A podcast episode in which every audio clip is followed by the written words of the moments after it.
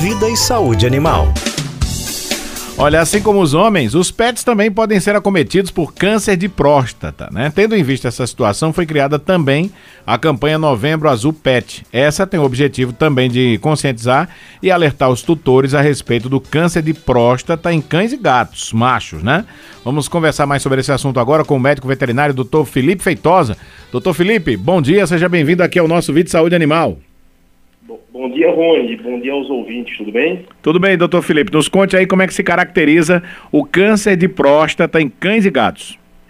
Então, se caracteriza por, por massas, que, por nódulos que aparecem nessa próstata, o aumento dessa próstata, e acomete cães e gatos. Gatos numa menor proporção, é mais raro, mas o cão acontece com mais frequência, né? A partir dos seus cinco anos, a gente já começa a ter relatos desse, desses quadros.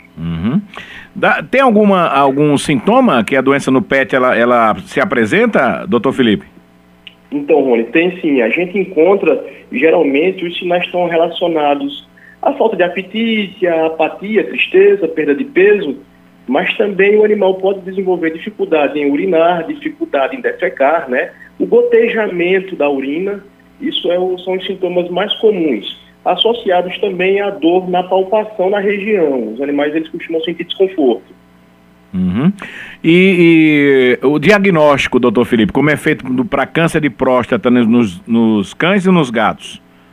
Então, o diagnóstico ele é feito basicamente pela, pelos exames, pela, pelo exame físico, né?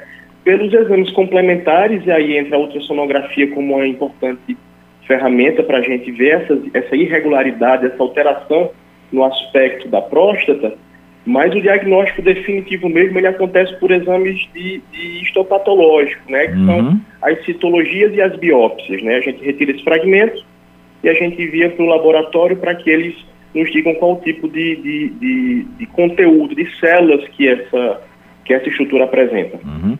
A gente sabe que, por exemplo, na, nos, nos homens, né, é quando eles vão ficando numa certa idade que vai é, piorando essa situação para desenvolver o câncer de próstata.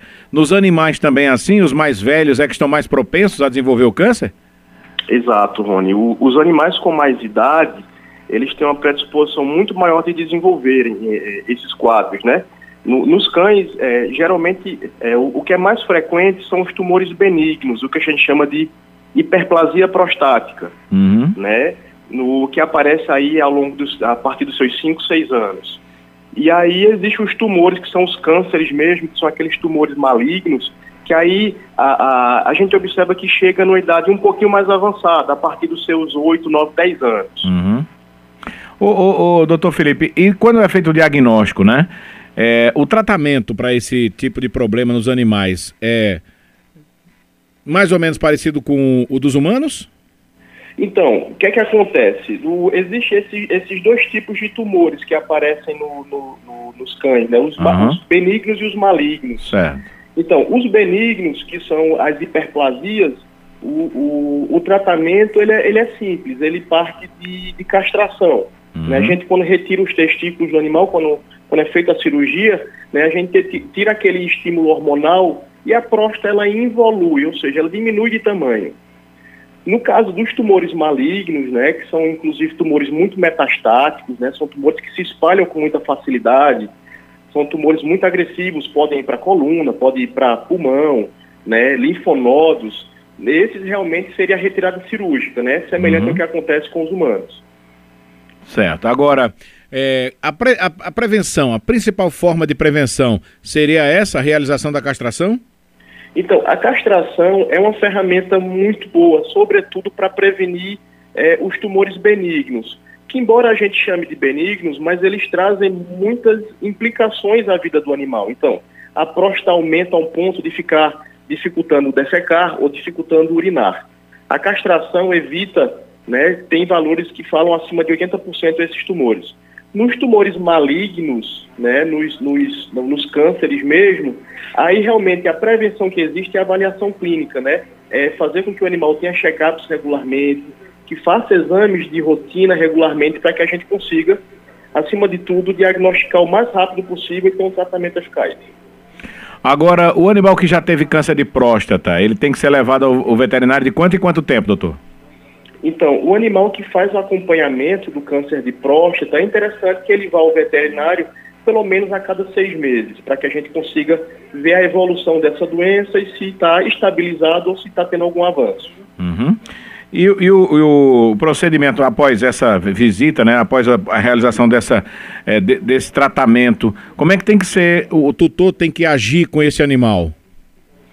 Então, depois do tratamento, né, o, o, o, animal que tem o câncer de, de, de próstata, né, parte do tratamento, ou seja, a castração, né, ou seja, a, a cirurgia radical, na né, retirada da próstata, é muito importante que ele faça um acompanhamento constante com o oncologista, né, que, sobretudo nos casos malignos, é, é, é, o tratamento de, eu vou dizer, vou dizer que é o tratamento de eleição. Esse acompanhamento ele tem que ser vitalício daqui para frente né, tem que ser é, é, contínuo. Se a gente considerar que é um tumor que tem uma capacidade de se espalhar muito rápido, né, um período de, de seis meses, um ano, pode ser que complique muito e pode ser que a gente encontre outros nódulos em outros cantos, né, o que dificultaria muito, né, reduziria a sobrevida desse animal, uhum. complicaria o prognóstico desse animal.